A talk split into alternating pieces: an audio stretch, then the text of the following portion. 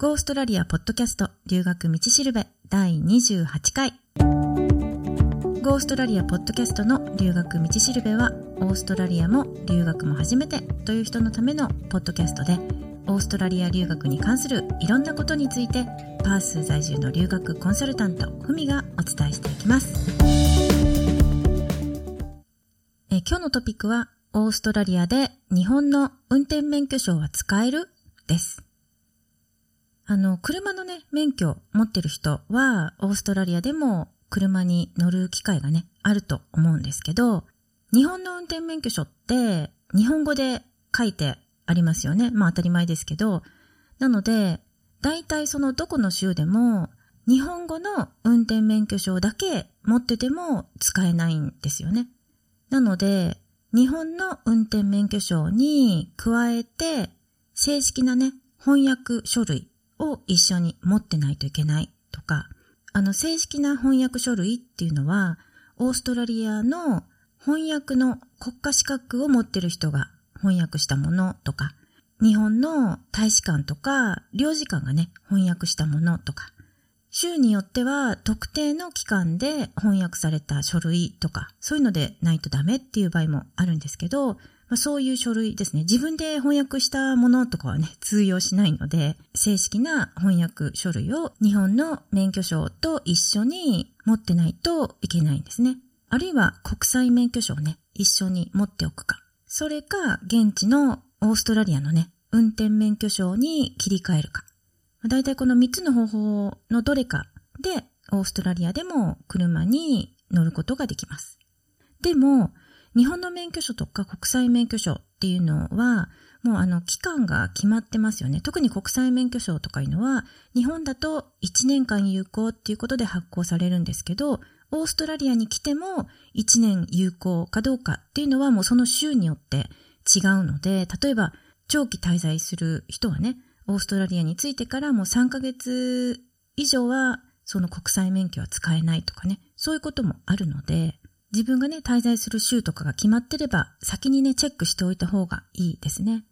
で、たまにね、あの、車に乗ってて、おまわりさんに止められたりする時もあると思うんですけど、その対応するおまわりさんによって、自分が持ってる日本の運転免許証が使えるかどうかとか、またそれがね、使える期間とか、全然言うことがね、違ってくるっていうこともよくあるんですよね。多分、変更になったとかいうのを知らないか、あるいはもうその時点で規則がね、変わったとか、そういうことも考えられると思うので、その点はね、ちゃんとチェックをしておいた方がいいと思います。まあ、でもとりあえず一応基本的な規則としては、日本の運転免許証だけ持ってても通用しないので、プラスなんか書類が必要だよっていうことですね。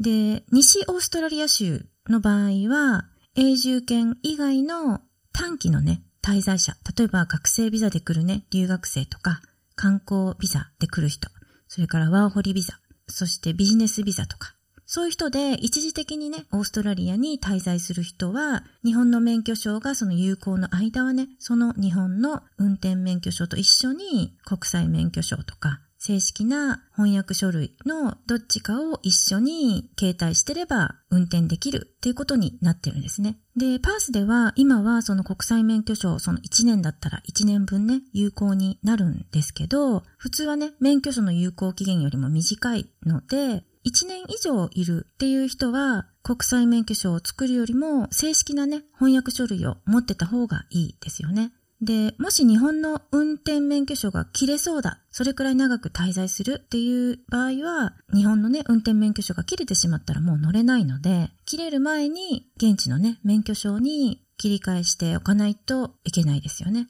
で、他の州だと、例えば3ヶ月以上滞在する場合は、現地の運転免許証に切り替えないといけないとか、そういうところもあるので、あの、西オーストラリアでも、昔はね、そうだったんですよね。でも今はなんか、また規定が変わってるみたいで、とりあえず日本の免許証が有効な間は、翻訳書類とか国際免許証とかを一緒に持ってれば乗れますよっていう風になってるんですけど、ほんと州によってね、日本の免許証で乗れる期間っていうのが違ってくるのでね。で、また規則とかもね、変わることもよくあるので、今はどういう規定になってるのかっていうのはもうその都度確認した方がいいですね。まあ、でも多分、オーストラリアに長期滞在するっていう人はもう最初からね、現地の運転免許証に切り替えておくっていう方が何かとね、便利だと思います。例えばあの現地でね、身分証明の ID としても使えるし、なんか住所証明が必要な時とかにも使えるし、結構証明って多いんですよね。なんか ID を見せないといけないことっていうのがよくあって、なのでそういう時にいつもパスポートをね、持って歩かなくても、現地の運転免許証を見せれば、それで済むことが多いので、で、パスポートみたいに大きくないし、かさばらないので、持ち運びも便利ですよね。お財布とかにピッて入れてればいいので。で、切り替えをする場合は、今持ってる免許証が有効の間に切り替えしないといけないので、まあ州によってはそれが3ヶ月以内っていうこともあるので、それぞれの州の規則にね、従って切り替えっていうことになると思うんですけど、オーストラリアの運転免許証に切り替えるのって、今はね、もうすごい簡単にできるので、筆記試験とか実技試験っていうのも免除になってるんですよね。で、大昔ね、私が渡航した時はまだ筆記試験をね、受けないといけなかったんですけど、もう今はね、それもなくなっちゃってるんで、で、日本の運転免許証と公式の翻訳書類っていうのがあれば、あとはね、適正試験、あの、視力検査とかを受けて申請料を払えば、簡単にね、免許の切り替えができるんですよね。なので、日本のね、運転免許証を持ってるって人は、車の運転をする予定がなくても切り替えておくと、まあいろいろね、使えて便利だと思います。で、あと日本の免許証の方も、もし切り替えの時期に日本にね、いないっていうことが先に分かってる場合は、期限前更新っていうのもできるので、まあ、とりあえずね、渡航前に更新しておいた方がいいと思います。で、もし、日本のね、運転免許証を持ってないっていう場合で、単にこう、身分証明のね、ID が必要っていう時ありますよね。で、そういう時は大体パスポートを使うっていう人がほとんどだと思うんですけど、現地でね、Proof of Age Card、Proof of Age Card っていう免許証みたいなね、カードがあるので、それを作っておけば身分証明の ID として使えるので、パスポートをいつも持ってなくても大丈夫ですね。で、このカードには顔写真と名前とそれから生年月日、あと住所とかが書いてあるんですね。なので、例えば郵便局に荷物を取りに行くときに ID とか見せないといけないとか、そういう時にも使えるし、あとバーにね、飲みに行く時とか、年齢証明をしないといけないっていう時にも使えますね。で、パースでは、あの、デパートメントオブトランスポート、まあ、いわゆる運輸省っていうんですかね。そういうところで、運転免許証を発行する期間なんですけど、そこで申請できるようになってます。他の州もね、ほとんどがそういう運転免許証を発行するところで、申請手続きができるので、パスポートをいつも持ち歩きたくないっていう人は、このカードをね、ゲットしておくと便利だと思います。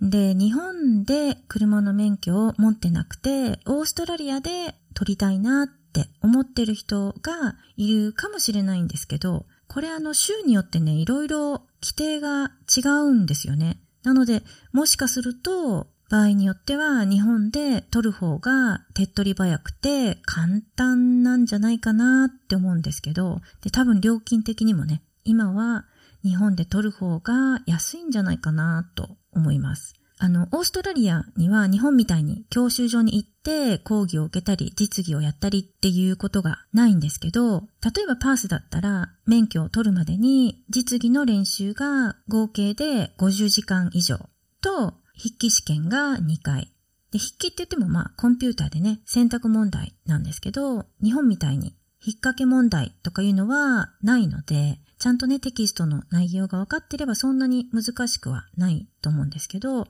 で、実技の練習も50時間でね、終わればいいんですけど、超えることもね、よくあるみたいだし、あとインストラクターをね、毎回予約するときも、スケジュールとかがね、合わない場合は、予定通りに行かないこともあったりして大変とか、あと、インストラクターにね、払う実技のレッスン料も結構かかるって聞いたので、新しく免許を取るっていうのは、ちょっと大変かもしれないですね。で、実技の練習時間って、パースはね、前は25時間だったんですよね。なんか2012年から時間がね、今の50時間になったらしいんですけど、まあそれでも他の州だと100時間とか120時間とかそういうところもあるので、それに比べたらね、パースは実習時間が半分以下なので少ない方なんですけど、まあ道路のね、安全を考えるとしっかり練習してた方が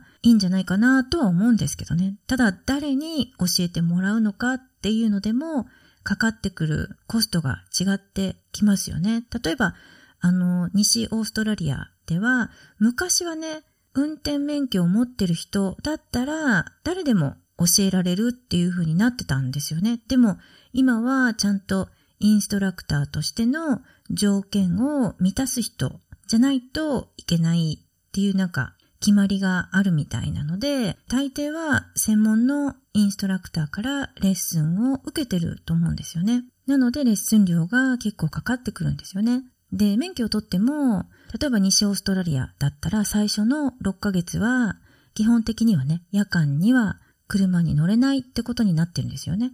それとかあの、日本で言うところの初心者マークみたいなのがあって、P プレートって言うんですけど、初めの半年は赤の P プレートで、その後は緑の P プレートになるんですけどね、それを最低でも2年くらいはつけておかないといけないみたいですね。まあでもね、それでもオーストラリアで免許を取りたいっていう場合は、まあ、いろんな州を比べてみて、一番ね、条件が良さそうなところで受けるといいんじゃないでしょうか。あの、インストラクターは日本人の人もね、やってる人がいるらしいって聞いたので、探したら誰か見つかるかもしれないですよね。というわけで、今日も留学道しるべのポッドキャストを聞いてくださってどうもありがとうございます。もしね、なんかオーストラリアの留学に関することとかで、なんか質問があれば、Go オーストラリアポッドキャストのホームページから送ってください。感想とかリクエストもお待ちしてます。で、ホームページのアドレスは goaustralia.biz です。ではまた。